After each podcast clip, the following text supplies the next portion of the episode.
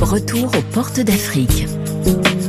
Ludovic Duno, Nicolas Benita, Romain Dubrac. Bonjour à tous et bienvenue à bord. Pendant 12 jours, nous reprenons la route vers les portes d'Afrique. Portes d'Afrique, c'était le nom d'un grand voyage que nous avions vécu ensemble dans la première partie euh, de l'année 2003. Nous étions à bord d'un voilier qui a fait le tour du continent avec des écrivains et des journalistes à son bord faisant escale dans les grands ports africains. RFI était le partenaire radio de cette idée originelle mise en œuvre par Arnaud Lagrange, journaliste au Figaro, et Michael Pitio, documentariste? Chaque escale avait deux volets, un regard journalistique au plus près de la vie quotidienne et la rencontre avec un grand écrivain francophone venu sur le bateau pour écrire une nouvelle originale sur le port d'escale. Aujourd'hui, nous serons en compagnie de la seule femme de ce long périple de huit mois que nous rediffusons aujourd'hui, la sénégalaise Ken Bougoul. Alors, vous avez raté le premier épisode? Je vous redis tout. Le grand voilier de 25 mètres est parti de Toulon, dans le sud de la France, en plein hiver. Il a mouillé à Port Saïd, en Égypte, à l'entrée du canal de Suez, donc ça c'était sa première étape. Il a ensuite descendu le canal pour glisser sur la mer Rouge et nous voilà donc aujourd'hui à Massawa, en Érythrée.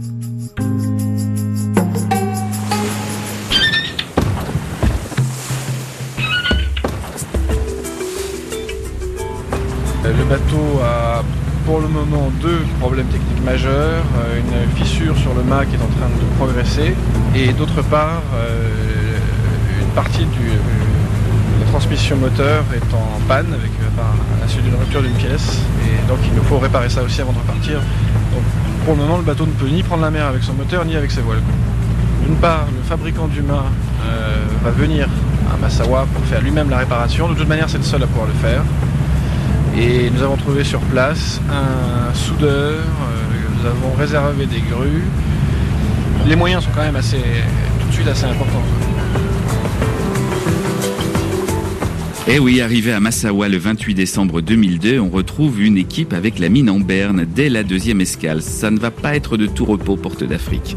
Celui qui vient de nous expliquer ce qui arrive au voilier, c'est Michael Pitio, le co-organisateur du projet, une des deux grandes âmes de ce voyage. En Érythrée donc, côté logistique, avec le voilier, l'heure n'est pas à la rigolade et Michael monte en bus à Asmara, la capitale, pour trouver de l'aide et débloquer les autorisations. C'est à un peu plus de 100 km, mais surtout, c'est à 2300 mètres d'altitude. Ça monte sec donc. Vladimir Cagnolari, le reporter embarqué pour RFI, est avec lui car il a entendu parler d'un projet national qui résonne dans l'orgueil des Érythréens tout en étant aussi une lueur d'espoir dans ce tout petit pays où malgré l'indépendance récente, les Érythréens vivent dans le marasme et sous une dictature. C'est un chantier symbolique donc insolite également et touchant dans sa mise en œuvre encore aujourd'hui quand on le réécoute. Mais je vous en dis pas plus, hein. je vais vous exposer tout cela dès qu'on aura franchi le temps, dès qu'on sera retourné au début du 21e siècle. Alors petite contextualisation tout de même avant de faire euh, ce saut dans le temps. Quand l'équipe de Porte d'Afrique débarque en Érythrée, le pays vit déjà sous un régime totalitaire sévère avec la privation des libertés fondamentales, un système militaire sans durée déterminée, de très nombreuses détentions arbitraires. La situation politique et économique pousse les Érythréens à immigrer. Ils sont plusieurs centaines de milliers à avoir fui et à fuir encore le pays. Les séquelles de la longue guerre d'indépendance et celles sur la fixation de la frontière avec l'Éthiopie sont également euh, visibles et nous avions consacré un reportage à ce sujet. Mais pendant les quelques jours où l'équipage de journalistes et écrivains est en Érythrée, tout début 2003, la situation est calme. Et puis nous avons été touchés de toute façon par les papilles que vous allez entendre. Alors on ne perd plus de temps, on file 17 ans en arrière, c'est une histoire de rail.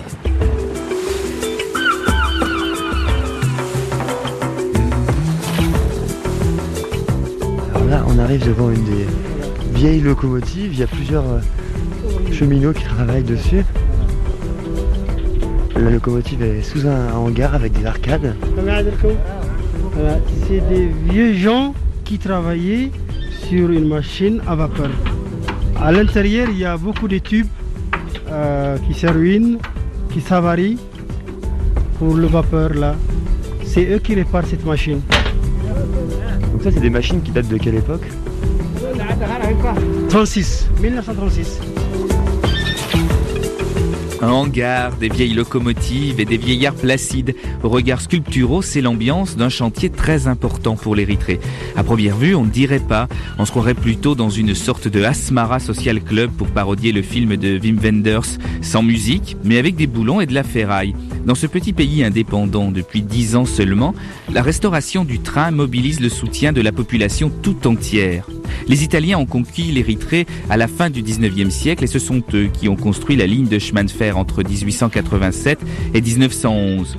180 km de voies, d'abord entre Massawa au bord de la mer et Asmara la capitale, et puis les rails poursuivaient leur chemin ensuite vers l'ouest du pays, en direction du Soudan jusqu'à Agordat. Pendant longtemps, le train a été le principal moyen de transport du pays.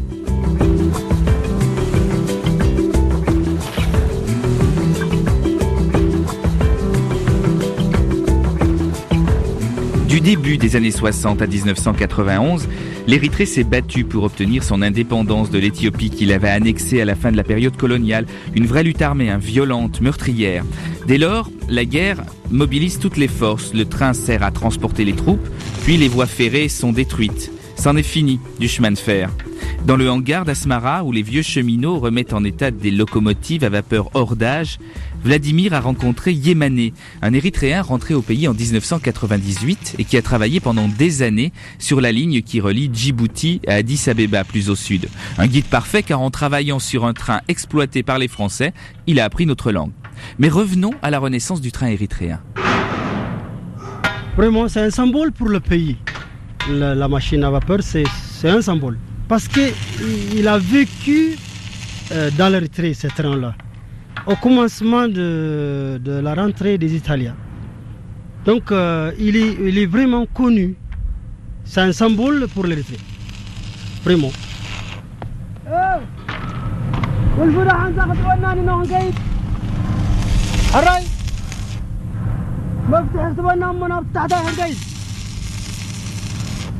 En fait, il y, a il y a un monsieur qui est dans une espèce de toute petite cabane en bois là-haut, Voilà. au-dessus des containers. Voilà, c'est pour garder. C'est un gardien de toute euh, la place. Il y a beaucoup de, de matériels aussi qui appartiennent à l'État. Queste locomotive sono locomotive italiane. Queste sono locomotive Ces locomotives sont des machines italiennes. Vous avez des Giovanni Ansaldo qui viennent de Gênes, des Ernesto Breda de Milan, elles aussi italiennes. Abbiamo il 39 del 27. Celle-ci est de 1927, l'autre de 1938. Questa è in riparazione. Celle que vous voyez là est en réparation. On la refait et dans quelques mois elle pourra sortir et travailler. Il y a beaucoup de travail là-dessus, elle est toute rouillée. Oui, il y a beaucoup de travail parce qu'elles sont vieilles. Il y a tant à faire, tant de soudure. Et j'en passe pour qu'elles deviennent comme les autres qu'on a déjà réparées. Con questi che abbiamo riparato. Tutti questi abbiamo riparato. Erano tutte quelle, quelle due e tre. Vous voyez les, les deux, non, les trois locaux qui sont là-bas. Eh bien, elles étaient dans le même état avant, quasiment détruites. Et voilà, après une bonne réparation, elles marchent.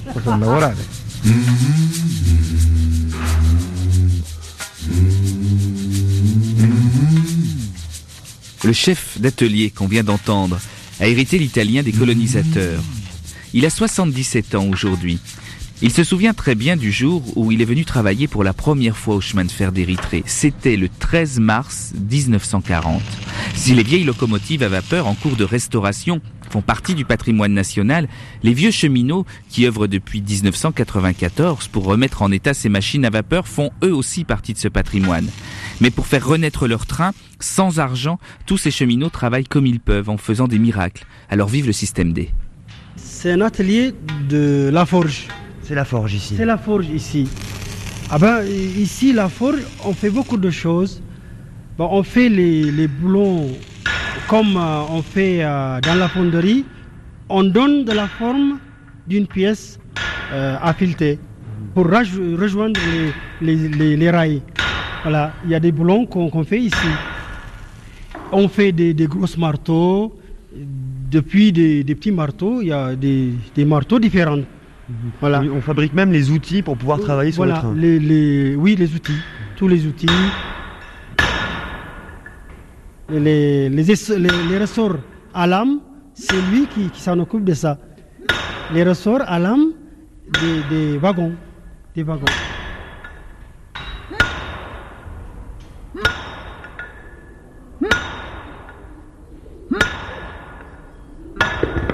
Ah hop. Before it was closed, the Eritrean Railways was the main Avant d'être fermé, ce vieux chemin de fer était le principal mode de Uh, transport en Érythrée. Et d'une façon ou d'une autre, presque toutes les familles érythréennes y étaient très attachées. Il y avait un, lien sentimental très fort. Uh, Alors bien sûr, de nombreuses compagnies étrangères ont proposé de rebâtir le chemin de fer. Mais pas pour rien. hein. Elles demandaient énormément d'argent. Pour certaines, 400 millions de dollars américains. Ce que l'Érythrée ne pouvait pas et ne peut toujours pas assumer. C'est pas vraiment une priorité pour nous. hein. Beaucoup de gens euh, ne mangent pas à leur faim, n'ont pas de médicaments. that 400 million Donc ces new 400 millions, c'était plutôt pour des locomotives neuves, des rails neufs. Bref, tout le chemin de fer refait à neuf. Quand on a répondu que As we c'était trop, certains nous ont proposé de juste le remettre en état, uh, million. comme nous le faisons actuellement. Donc ça aurait juste coûté 200 millions de dollars. came about 100 something Alors nous avons dit que c'était quand même encore trop cher. Ils ont fini par descendre à 100 millions, Eritrea. mais c'était encore bien trop cher pour nous. Donc nous avons décidé we decided to do it ourselves. de le refaire nous-mêmes.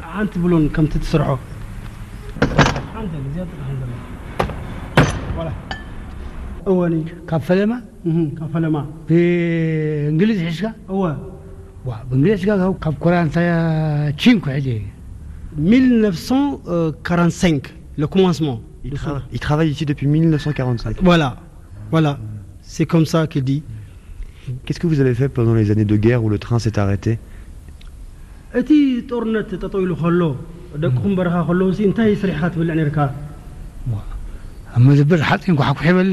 il avait une forge, donc il faisait des charrues pour les paysans. Vous aviez quel âge? Bah, ce matin, je suis 86 ans. Et maintenant? Maintenant, actuellement, 86 ans. Pas fatigué de travailler sur ce train?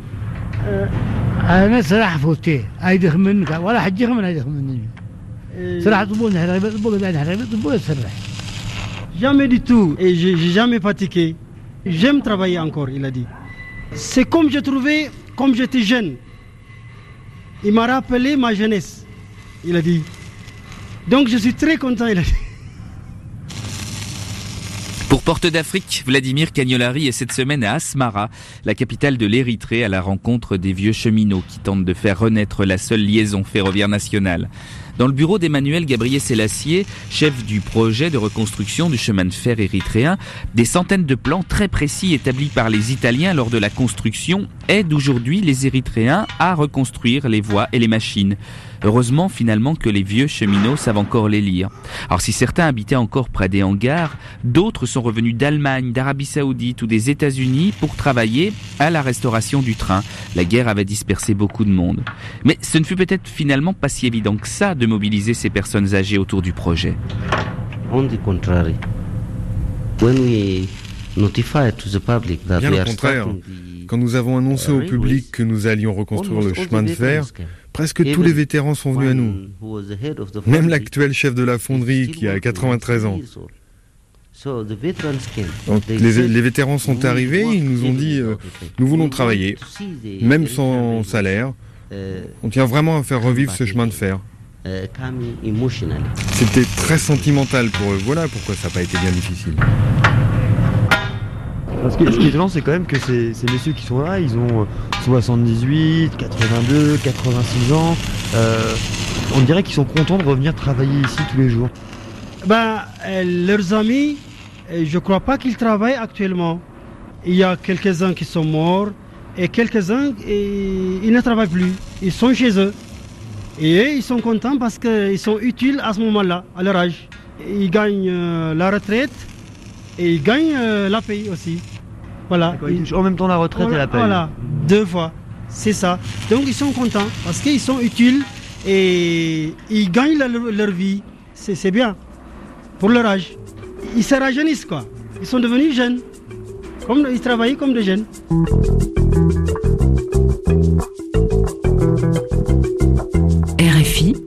Le monde est chez vous.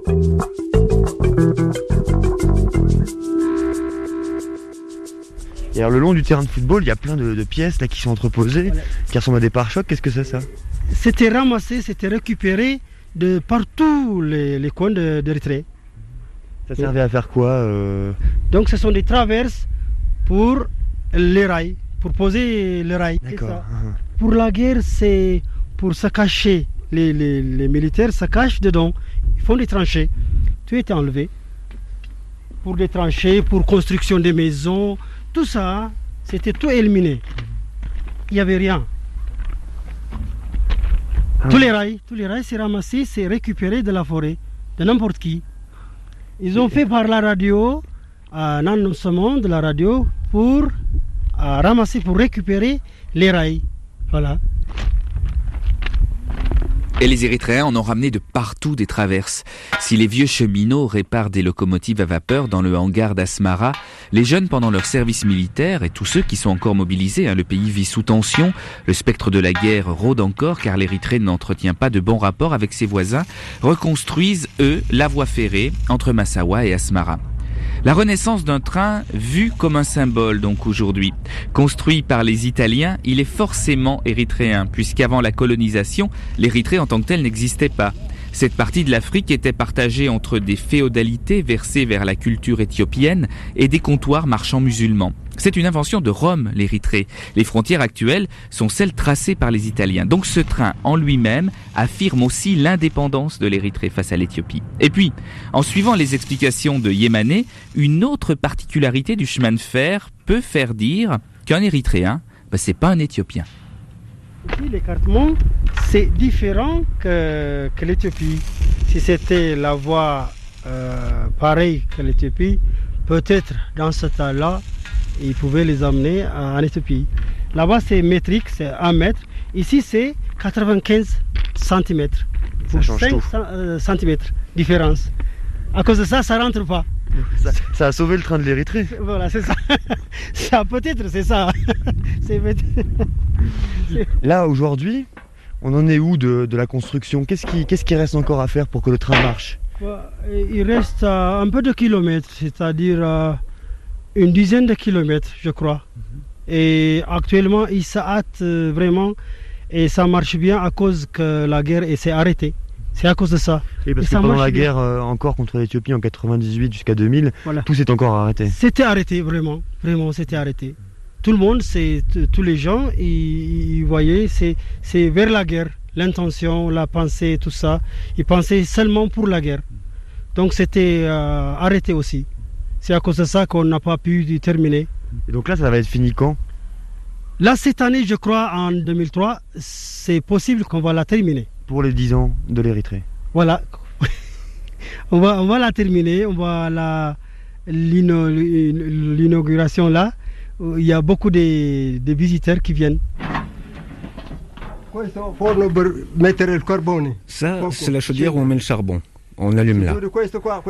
Et ça, c'est le niveau pour voir s'il y a de l'eau ou pas dans la chaudière.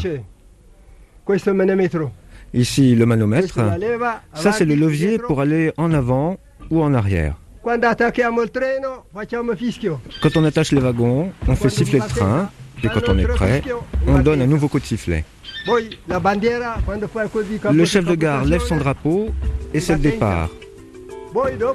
Et quand la locomotive démarre, plus personne ne l'arrête.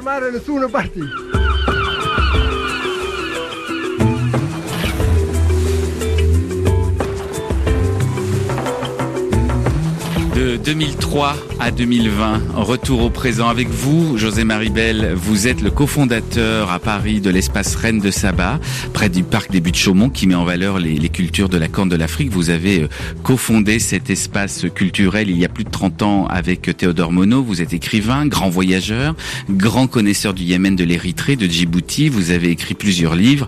Et puis vous êtes aussi spécialiste d'Arthur Rimbaud. Vous avez entre autres mené la restauration de sa maison à Aden au Yémen. Nous, quand on est passé euh, en Érythrée en 2003, tout début 2003, on était encore euh, dans les locaux ferroviaires avec euh, ces vieux monsieur qui restauraient les locomotives et les wagons. Où on est aujourd'hui ce fameux train de l'Érythrée?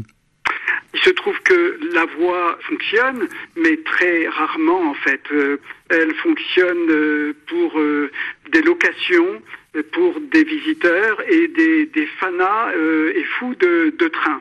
En particulier, il y a des associations euh, allemandes, italiennes, anglaises et quelques Français euh, qui viennent des États-Unis même ou d'Australie, qui sont des fous de train et qui louent les locomotives, une locomotive de trois wagons pour deux trois jours et prendre des photos et filmer. Oui. Alors c'est vrai qu'il y a un tourisme très particulier dans le monde qui est le tourisme ferroviaire parce que le train, le rail, a des amateurs partout dans le monde qui sont vraiment des, passionnés, des, des, mordus, et qu'effectivement, grâce à des tours opérateurs internationaux, ils font des groupes en eux-mêmes et ça permet de, de louer ce train qui ne circule que dans ces conditions-là. Oui, en plus la, voie ferrée n'est pas totale parce que en fait elle s'est terminée euh, en 1932.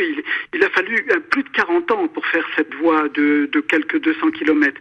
C'est quelque chose d'absolument extraordinaire. C'est une des lignes de chemin de fer euh, les, plus remarquables au monde. Moi j'en connais beaucoup d'ailleurs en Asie, en Amérique du Sud, et celle-ci me, plaît beaucoup. Elle est fantastique. Elle a créé beaucoup de, de sueur, beaucoup de malheurs aussi, des morts des décès, des éboulis.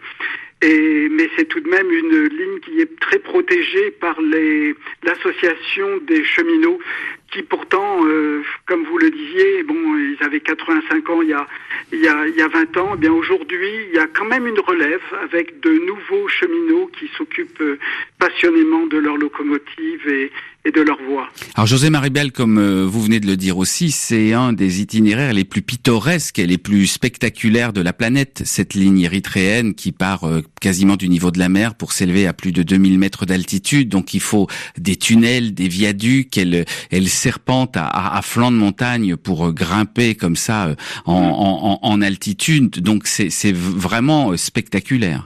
C'est spectaculaire, mais il se trouve qu'avec, euh, à l'époque de, de, la guerre entre l'Éthiopie et, et, l'Érythrée, euh, hélas, euh, il y a eu des bombardements aériens qui n'ont pas endommagé les, tunnels. Il y en a plusieurs dizaines. Des ponts aussi qui ont globalement tenu, mais la voie euh, s'arrête à Asmara alors qu'elle pouvait, elle continuait jusqu'à Baventou et même jusqu'à Bichia, c'est-à-dire la frontière vers le Soudan. D'ailleurs, c'était c'était du côté du Sahel le soudanais et érythréen, oui. Euh, les locomotives, ben, il n'y en a pas beaucoup qui fonctionnent. Il y en a deux à vapeur euh, qui datent de 1928. Il y a un Autorino, c'est-à-dire un, une Micheline, comme on dit en français.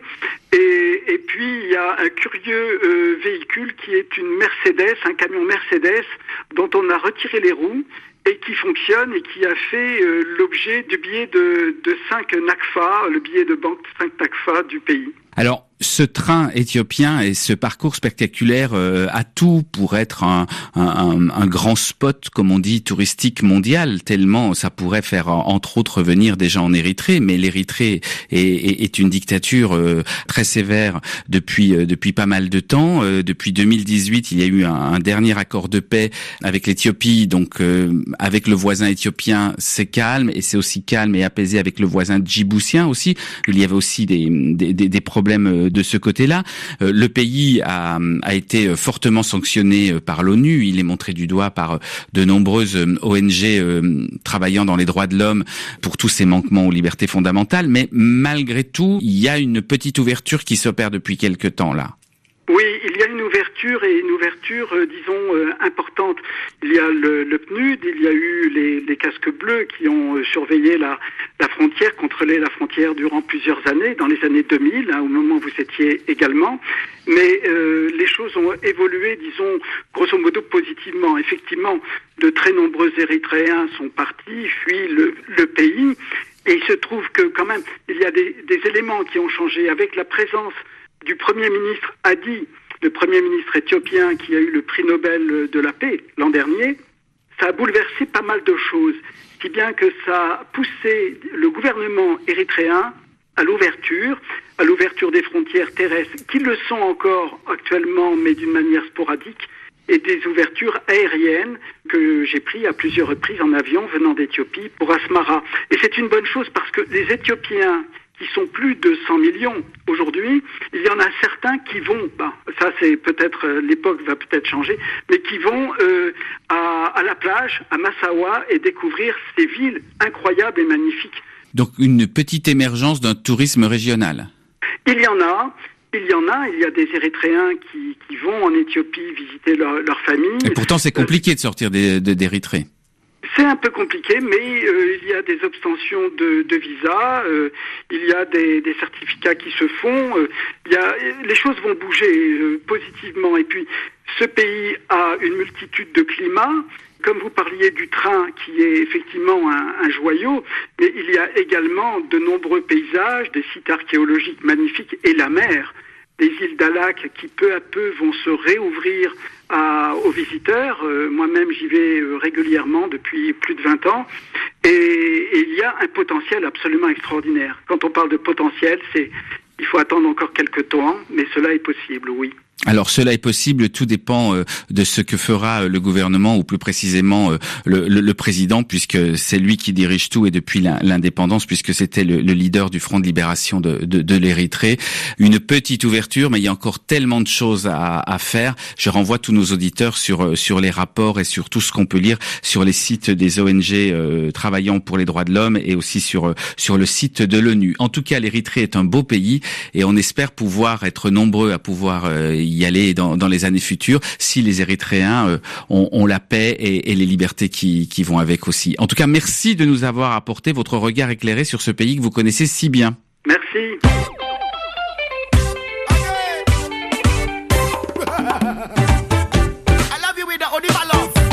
Right now, baby. My dear darling.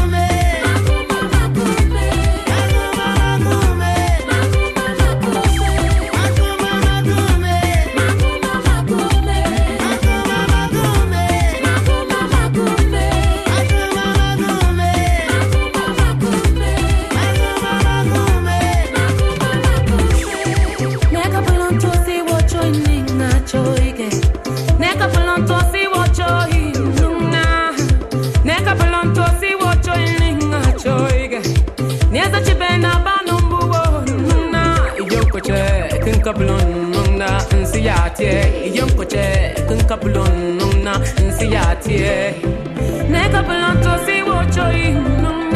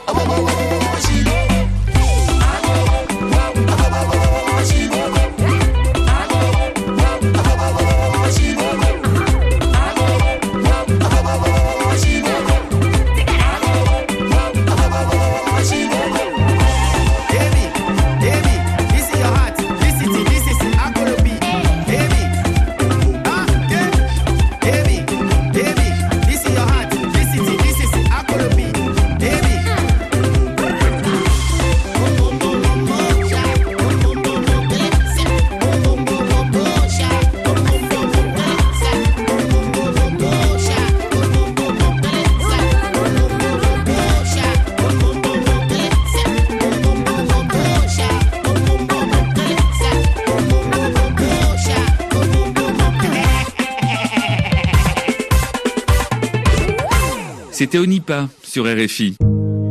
Retour aux portes d'Afrique avec Ludovic Duno. Le concept de Porte d'Afrique en 2003, c'était de mêler au regard d'un journaliste celui plus subjectif et en tout cas singulier d'un écrivain francophone. Et à chaque escale, on avait un nouvel auteur. En Érythrée, c'est la sénégalaise Ken Bougoul qui est présente. Comme ses confrères, elle doit écrire une nouvelle originale qui sera publiée dans le quotidien Le Figaro, puis chez Gallimard. Sur RFI, on avait choisi de suivre chaque auteur dans son processus créatif, d'entrer dans cette intimité, cette mécanique propre à chacun d'entre eux avec leur sensibilité. On retrouve donc Ken Bougoul au micro de Vladimir Cagnolari, notre reporter embarqué alors, dans le carré du voilier de Porte d'Afrique, et ça sent très bon.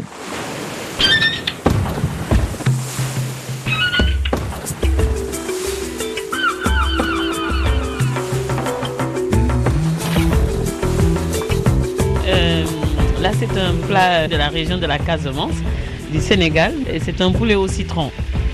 Pour moi, c'est très très important. J'adore faire la cuisine. Et quand je fais la cuisine, d'ailleurs, je n'aime pas qu'on m'aide. Parce qu'en faisant la cuisine, euh, c'est comme si j'écris.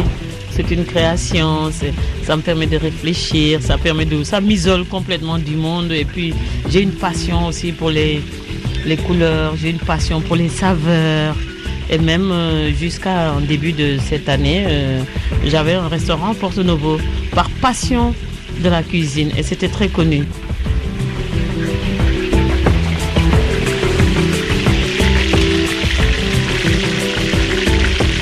Cette femme qui croque la vie à pleines dents, c'est Ken Bougoul. Elle n'est pas seulement une excellente cuisinière, c'est une des grandes figures de la littérature noire francophone. Dans le voyage journalistique et littéraire entrepris par Porte d'Afrique, Ken est la seule femme écrivain à participer à l'aventure.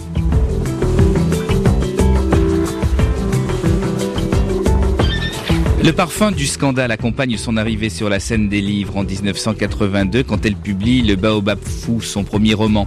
Une femme africaine y parle de sa condition, fait éclater des tabous et jette une encre directe et réaliste sur la marche des pays d'Afrique. Elle glisse une forte dose autobiographique dans ses romans. C'est une femme libre qui ne renonce jamais, irrémédiablement debout malgré une vie difficile et perturbée.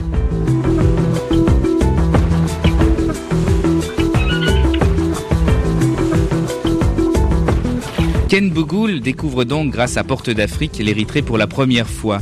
Mais Vladimir Cagnolari, qui vit ce voyage de port en port, a suivi Ken Bougoul en pleine cogitation créative, bien avant qu'elle rédige la première phrase. Dès son arrivée en Érythrée, Ken plonge tout de suite dans la vie locale en sillonnant les rues de Massawa et en captant tout ce qui arrive dans son regard comme sur son épiderme ou dans son cœur.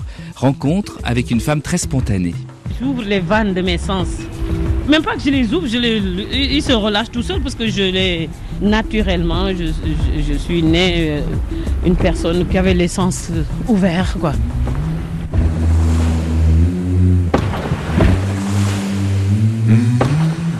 J'avais marché entre des immeubles silencieux, mais dans leur silence, ils me parlaient. Les immeubles me racontaient leur histoire, l'histoire de leur naissance, de leur vie et de leur ruine. Ken Bougoul, sensible à ce que racontent les murs, les places, les rues, entend à Massawa les échos d'une ville jadis prospère mais abîmée par 30 ans de lutte pour l'indépendance du pays. Les maisons disent le métissage et l'histoire de ce grand port de la mer Rouge. Italiens, colonisateurs, égyptiens et ottomans ont laissé leur style ici. Ah, monsieur Rimbaud, que je vous envie d'avoir connu ce port jadis fiévreux, vivant, excitant, ruisselant de produits et de personnages de toutes sortes. Ken Bougoul aime se promener dans les rues, le nez au vent, prête pour la rencontre. Quand les gens me voient ici, ils me parlent toujours en swahili, toujours c'est Akuna Matata. Bienvenue. Come here and she take you to my house and we come drink coffee. Tomorrow, inshallah.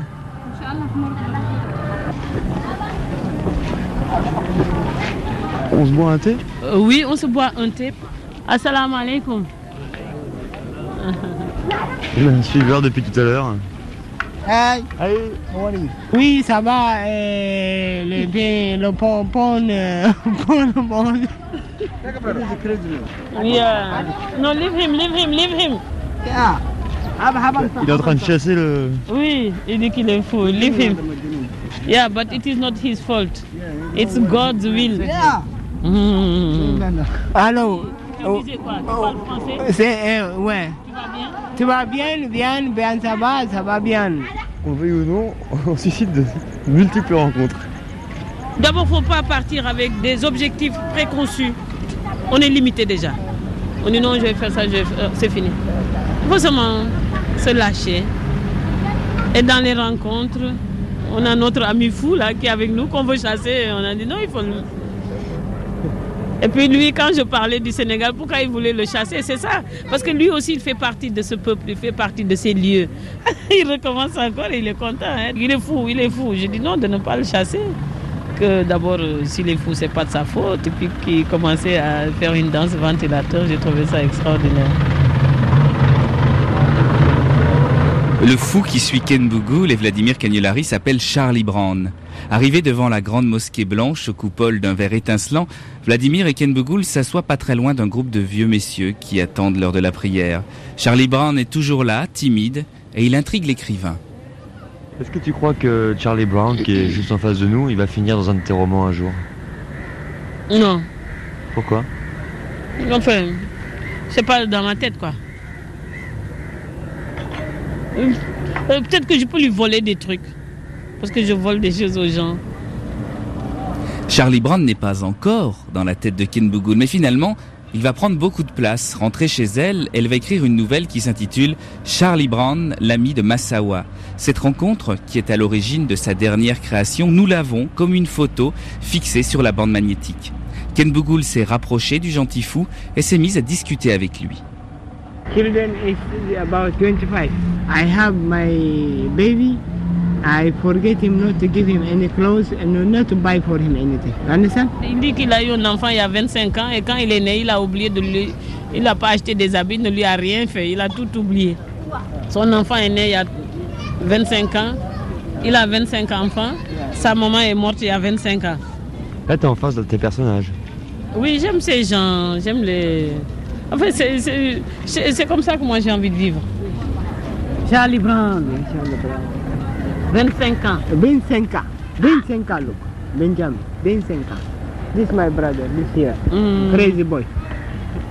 I'm gonna eat him. And then I die. I die. I'm...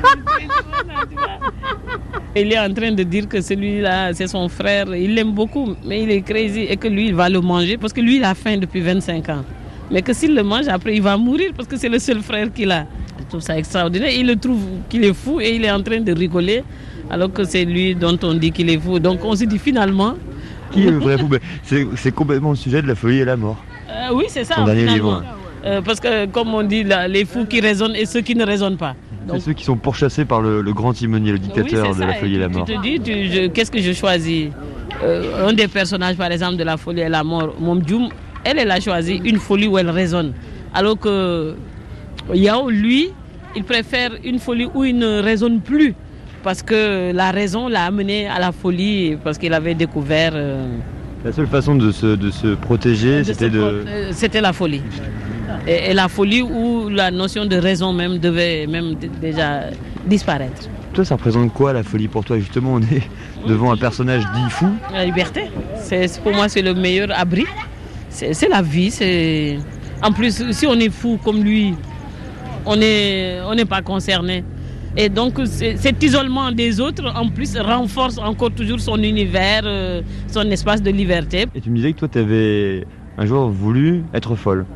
Pas être folle, euh, c'est-à-dire euh, vivre comme une folle, c'est-à-dire choisir la folie comme mode de vie, parce qu'à la folie, on attribue, euh, tu n'as plus de besoins matériels, tu n'as pas de maison, tu ne payes pas d'impôts, du coup, euh, tu ne votes pas, parce que du coup, on dit... euh, ton niveau euh, mental est si bas que c'est ça que j'aimerais vivre comme ça et puis ne pas avoir de biens, ne pas avoir de soucis d'argent, de soucis matériels. euh, faire ma petite vie tranquille sous, sous un arbre bien ombrageux, euh, comme un fromager. mais malheureusement, ce qui est encore dramatique, c'est qu'on ne te laisse même pas faire ce choix de vie. Donc, la société va encore te dire non, tu ne peux même pas choisir. Tu vas, on va te serrer, te dire, tu vas vivre comme nous. Tu vas habiter dans une maison, tu vas te laver le matin. Quand tu sors, tu vas porter des chaussures. Si je sors sans porter des chaussures, euh, Même mes amis comme vous, même vous avez dit, mais Ken Bougoul, où vas-tu Mais tu ne peux pas te choisir. Non, tu ne peux pas sortir comme ça. C'est terrible. Donc je vis dans cette douleur. Euh, euh, pas depuis 25 ans comme mon ami Charlie Brown, mais depuis 50 ans.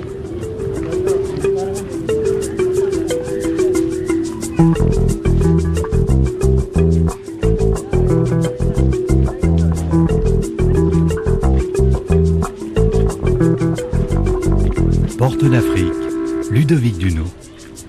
Ken Bougoul, l'un des grands écrivains africains francophones, est à Massawa, en Érythrée, en Afrique de l'Est, pour vivre quelques jours l'aventure de Porte d'Afrique et écrire une fiction sur cette escale. En choisissant Charlie Brown, le fou rencontré au hasard d'une promenade, elle reste fidèle à son style. J'ai rencontré Charlie Brown une fin d'après-midi, sur une place de Massawa. C'était à ces moments où la lumière et l'obscurité se passaient le relais. La nouvelle commence à la première personne du singulier, normal chez Ken Bougoul. Elle se nourrit de sa vie, de ses rencontres, de ce qu'elle ressent, des gens qui l'entourent. Pour l'exercice d'écriture bien particulier qu'elle doit accomplir, elle garde ses habitudes. J'utilise les, personnages de tous les jours, des gens vraiment que je connais. Et il y a des gens, j'ai même laissé leur vrai nom dans mes livres, parce que je me dis comme ça, je porte mes, les gens de mon village en Amérique, ils voyagent euh, avec les livres, avec... Euh, des lieux et des vies que j'ai partagées avec eux par euh, amitié, par, euh, par, sympathie. Quoi. Regarde avec mes lunettes, regarde comment il est. Fantastique. Hein. Charlie Brown a mis tes lunettes noires. Charlie Brown, vraiment, avec sa cigarette. Eh oui, et le fou est toujours là, assis dans un coin de la place, devant la mosquée. Mais continuons à comprendre comment Ken Bougoul écrit. Je vais euh, allumer l'ordinateur, euh, je mets la pagination et puis j'écris Massawa. C'est fini. À partir de ce mot, c'est parti. Donc jamais je ne pense, réfléchis jamais. Et quand j'écris une page, où je relis la page, ou les deux dernières lignes, et ce sont ces deux dernières lignes qui m'entraînent. Et c'est comme ça que j'écris tout ce que j'écris. Hein. C'est un peu comme la façon dont tu tu te promènes ou de la façon dont tu voyages, c'est-à-dire tu n'as pas de programme. Tu vas te laisser entraîner par les choses. Et je me retrouve avec Charlie Brown en train de prendre euh, euh, my gaz euh, sous un hymne alors que c'est l'heure de la prière du Maghrib juste en face. C'était pas programmé, hein. ça c'est un vrai programme. Et l'heure c'est une heure mystérieuse, ça c'est une heure très très importante Maghrib. L'avant-dernière prière, c'est le passage du jour dans la nuit et c'est une prière de l'instant. N'est pas une prière qu'on retarde. Dès qu'on l'entend, on la fait. C'est une heure où même les malades couchés, il faut les relever. Il faut les adosser. Il ne faut pas rester couché à cet instant, qui est tellement furtif en Afrique, même pour ceux qui ne sont pas musulmans. C'est une heure, un instant mystérieux. Donc à cette heure-ci, même, il ne faut pas envoyer un enfant dans la rue. Mais s'il y a extrême urgence, il faut lui mettre un morceau de charbon dans la main pour aller faire la course. En tout cas, pour en venir à ta façon d'écrire, mhm. donc c'est le, le stylo qui va dicter la nouvelle. Ou, le, ou, le, personnage. Par exemple, je, je, dis Charlie Brown. Charlie Brown demanda encore une cigarette. Il attendait depuis 105 ans au coin d'une rue qu'il m'indiqua. Depuis 105 ans, il voulait fumer une cigarette. Nous passâmes devant une autre mosquée, l'une des premières mosquées de l'Afrique de l'Est, disait-on. Certains aspects de son architecture rappelaient les mosquées de Djenné au Mali.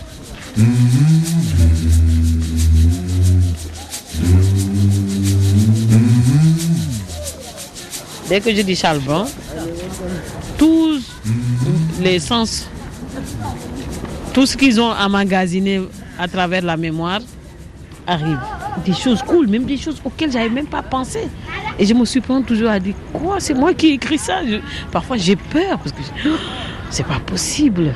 Donc, euh, donc c'est l'énergie, la force. il y a tout ce qu'il y a dans Charlie Brown euh, qui vont me transporter dans un univers et ça m'entraîne dans des personnages, dans des histoires. Donc bah, la mémoire s'ouvre et libère toutes ces choses-là. Et c'est comme ça les gens disent Ah, comment toi tu connais toutes ces choses-là?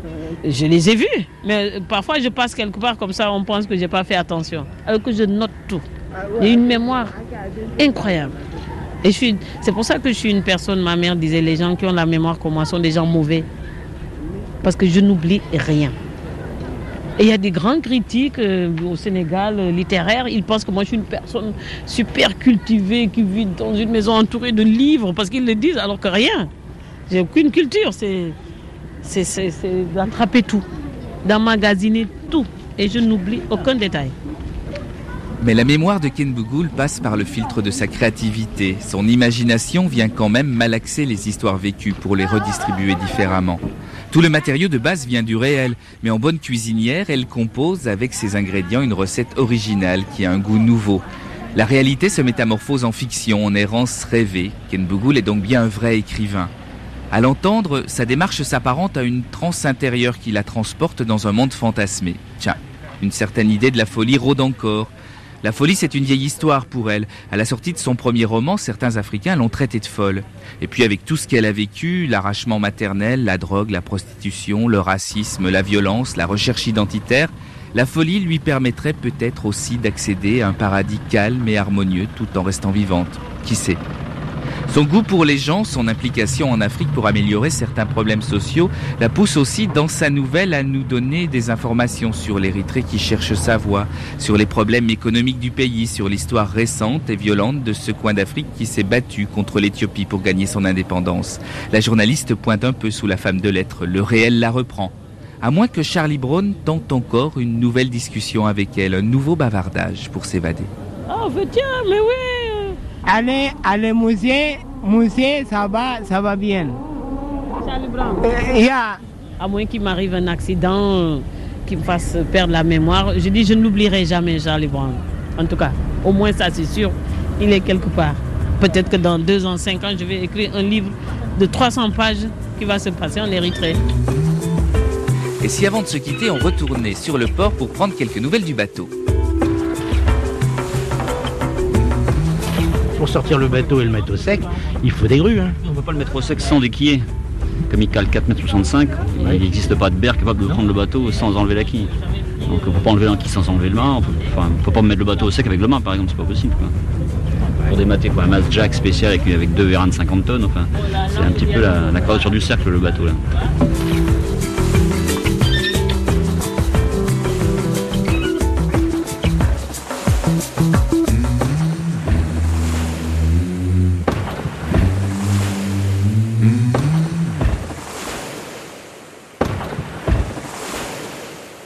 Combien de temps le bateau va-t-il être bloqué à Massawa? Est-ce que cette avarie aura un impact sur la suite du voyage? Ne soyez pas impatients, on découvrira tout cela dans le prochain épisode.